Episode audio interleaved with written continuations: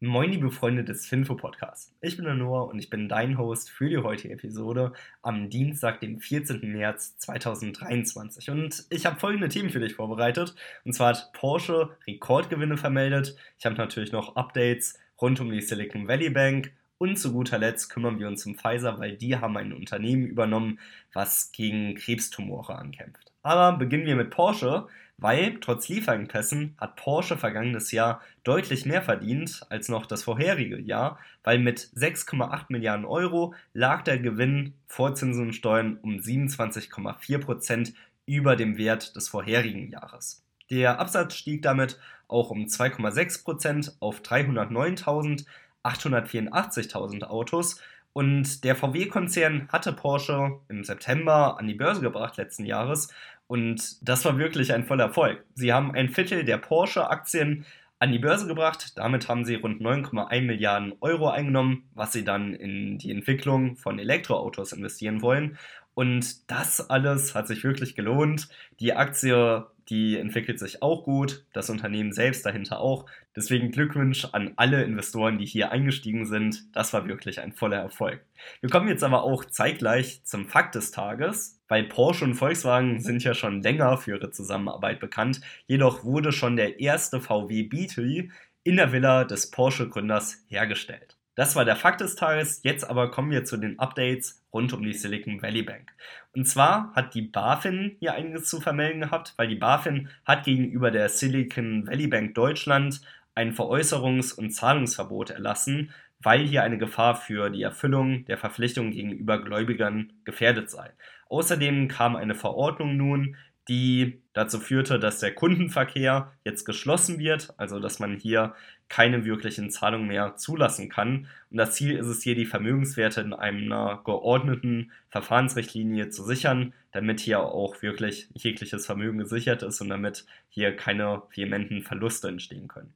Außerdem hat die US-Regierung verkündet, dass der Schutz von der Silicon Valley Bank eingeleitet wird. Das bedeutet, dass die Silicon Valley Bank selbst nicht gerettet wird, aber die Einlagen von den Einlegern, die sind hier alle gesichert und das hatte die Finanzministerin Janet Yellen, der Notenbankchef Jerome Powell und die US-Einlagensicherung FDIC bekannt gegeben.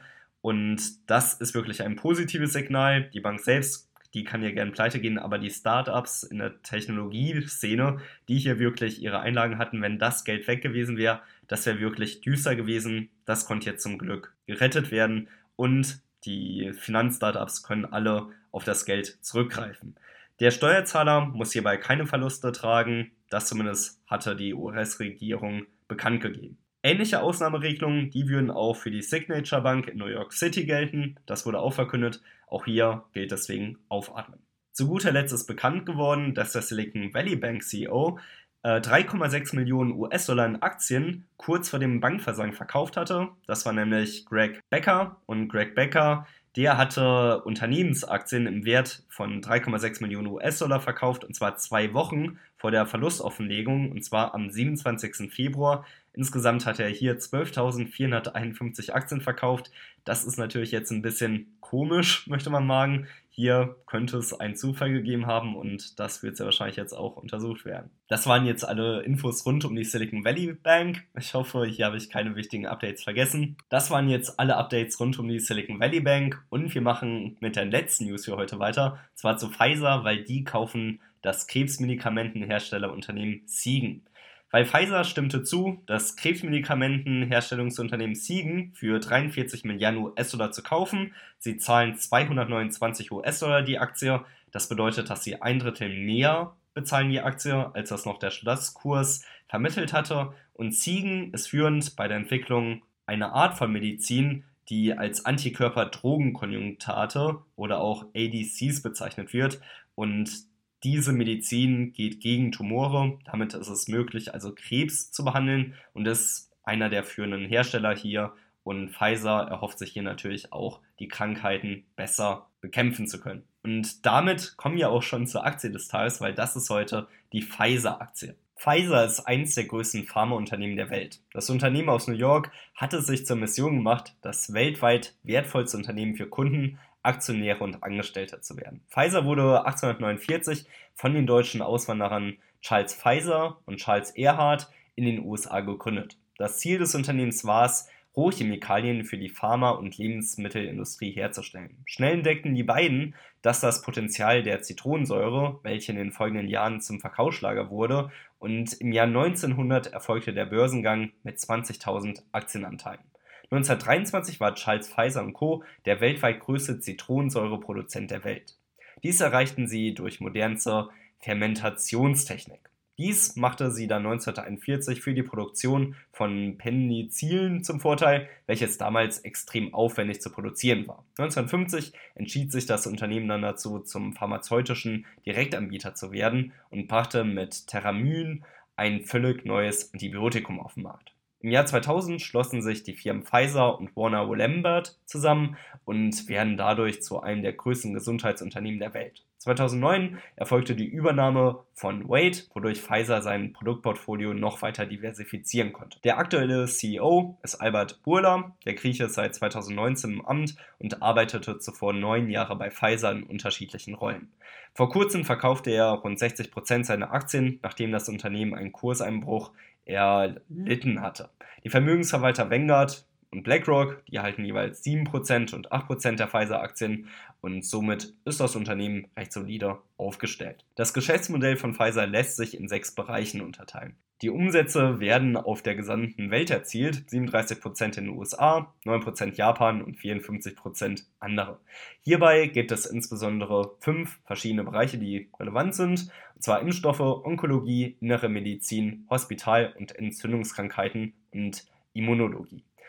Äh, bei den Impfstoffen, hier geht es natürlich um Impfstoffe, die kennt ihr, und durch die Covid-Impfung wurde der Umsatz im Impfstoffbereich deutlich erhöht. In den Jahren vor Corona wurde mit Impfstoffen 12% des Umsatzes erzielt, aktuell sind 52% und Impfstoffe wirken, indem sie das körpereigene Immunsystem auf eine Abwehr gegen den Erreger vorbereiten. Die Folge, das Virus oder Bakterium wird schneller erkannt und kann im Anschluss auch schneller bekämpft werden. Anstatt zu impfen, könnte man die Krankheit mit Medikamenten wie Antibiotika zum Beispiel behandeln. Dies bedeutet jedoch mehr Stress für den Körper und ist meist auch sehr teuer. Onkologie macht 15% aus und Krebs tritt mit vielen Begleiterscheinungen auf und die Behandlung muss deshalb immer individuell auf den Patient angepasst werden. Pfizer bietet deshalb zu jeder Begleiterscheinung eine konkrete Behandlungsmethode an und die meisten Medikamente werden für Brustkrebs, Urinologiekrebs, Blutkrebs, Lungenkrebs, Darmkrebs und Melanom-Hautkrebs genutzt. Dann hat man noch innere Medizin mit 11%. Hier geht es eher um Herz-Kreislauf- und Stoffwechselerkrankungen. Bei Hospital, das macht 9% aus und das sind Arzneimittel, welche zur Behandlung von bakteriellen Pilz, Virus oder parasitären Infektionen genutzt werden.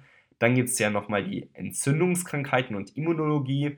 Hier geht es dann um Autoimmunerkrankungen und zu guter Letzt geht es dann nochmal die seltenen Erkrankungen mit 4%. Und hier gibt es ungefähr 7000 bekannte seltene Krankheiten mit etwa 400 Millionen Menschen, die betroffen sind. Und diese sind meistens genetisch bedingt und auch hier hat Pfizer einige Möglichkeiten gegen anzukämpfen.